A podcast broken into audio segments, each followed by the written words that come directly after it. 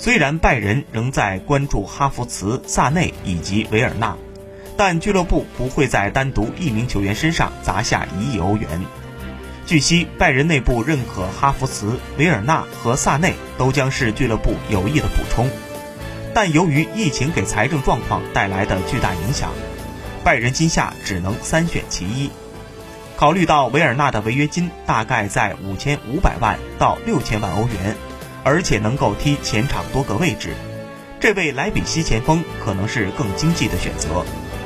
如果选择签下维尔纳，拜仁能够利用节省下的资金收购一名右后卫，将基米希推向中场。拜仁还想签下一名右脚中卫和一名左后卫，阿拉巴和卢卡斯预计会竞争左侧中后卫的位置。此外，哈维、马丁内斯和博阿滕预计会获得离队，拜仁也不会激活库蒂尼奥的买断条款。